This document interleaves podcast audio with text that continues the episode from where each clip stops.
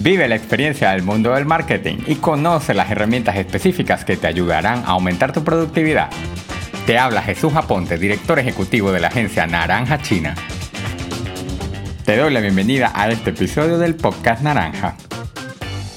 ¿Qué tal people? Espero que tú que me escuchas y toda tu familia se encuentre bien de salud sobre todo estos últimos días. Hoy vamos a continuar con la serie de capítulos relativos a la digitalización de tu marca. Como bien puedes recordar en el episodio anterior, que si aún no lo escuchas te sugiero, tú sabes, ponerte al día, te conversaba sobre lo que es llevar tu marca al mundo del Internet. Dentro de las estrategias que trabajamos en la agencia para digitalizar una marca, tenemos el uso de páginas web, las redes sociales, el email marketing, las automatizaciones y funnels y la publicidad digital que es tan deseada hoy día. Hoy particularmente hablaremos de las páginas web.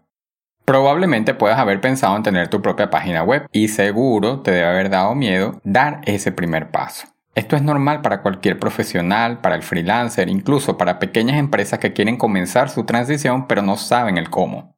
Precisamente esta es la primera barrera, el miedo. No es ni siquiera el presupuesto, porque hoy día te aseguro que todos los editores de páginas web tienen planes gratuitos. Entonces, siempre mi primera recomendación va a ser suelta el miedo. Existen cientos y me atrevería a decir miles de opciones en YouTube para guiarte en cómo crear una cuenta por primera vez. Incluso en nuestro perfil de Instagram te dejamos un tutorial de menos de un minuto sobre cómo abrir tu cuenta con Wix. Es súper fácil.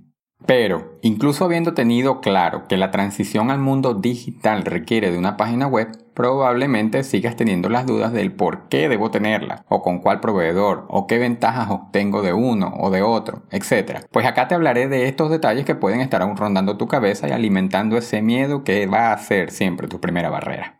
¿El por qué debes tener una página web? Pues puedo pasar el día dándote estadísticas del mundo digital, como por ejemplo que en el Caribe el Internet llega al 60% de la población, pero en nuestro país representa el 75%, es decir, 8.08 millones de personas acceden a Internet en República Dominicana. Esto representa un incremento del 12% con relación al 2019. Estamos entonces por encima del promedio y esto debe darte un motivo claro del por qué debes tener presencia en Internet con tu página web.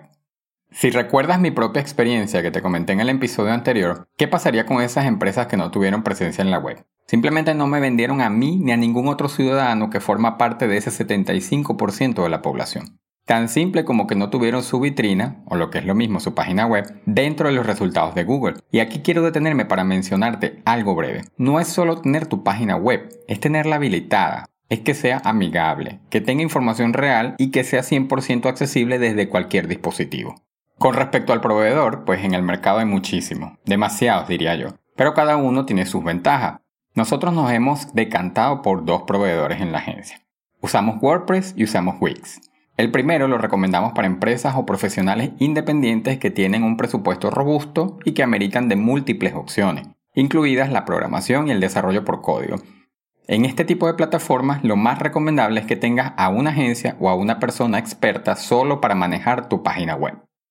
En el caso de Wix, la recomendamos para pequeñas empresas, freelancers y profesionales independientes que desean manejar cada uno su propia página. Su interfaz es sumamente nativa y pueden tener el control total de la web en unos simples clics. El presupuesto en este tipo de proveedores es por supuesto más bajo, pero no porque no tenga calidad, sino como estrategia de mercado para competir contra WordPress que viene siendo el líder actualmente. En ambos proveedores puedes hacer tu página web, si una empresa pequeña, un emprendedor, un freelancer o un profesional independiente, puedes hacer tu página web en cualquiera de los dos proveedores que tenemos como preferencia. Solo que dependiendo de cada objetivo concreto, uno te servirá más que el otro. Aprovecha en los comentarios y pídeme cualquier orientación que tengas con tu página web. Solo dime qué proveedor estás usando y cuál es tu objetivo principal, y así podré orientarte de la mejor manera. Con relación a las ventajas de tener una página web, Puedo resumir rápidamente esta información en tres números, 24/7. Y es que quien no ha tenido el sueño de que su empresa o marca trabaje recibiendo clientes las 24 horas del día y los 7 días de la semana. Esto es lo que hace Internet por ti, pero no será lo único que hará. También podrás aparecer de primera mano a tus clientes antes que consigan a tu competencia. Además, podrás darle información concreta de tus productos o servicios, así como tener un chat directo a tu WhatsApp, o también obtener los datos de tu cliente y hasta etiquetarlos para realizar remarketing. Esa herramienta tan valiosa de la cual hablaremos en un próximo episodio del Podcast Naranja. Como verás, Hay múltiples razones y motivos por los que hacer una transición al mundo digital es esencial si quieres empezar a tener una nueva y mejor manera de conseguir más clientes. Sobre todo en este año 2020, en el que la pandemia aceleró el crecimiento digital de tal forma que lo que esperaba crecer Google en 4 o 5 años lo hizo en tan solo 3 meses. Esto definitivamente te dice mucho de dónde debes estar. Y esto ha sido todo en este episodio, amigos. Recuerda que todos los jueves sale un capítulo nuevo y puedes conseguirme en todas las plataformas de podcast. Si consigues alguna en donde no aparece el episodio, házmelo saber para corregirlo.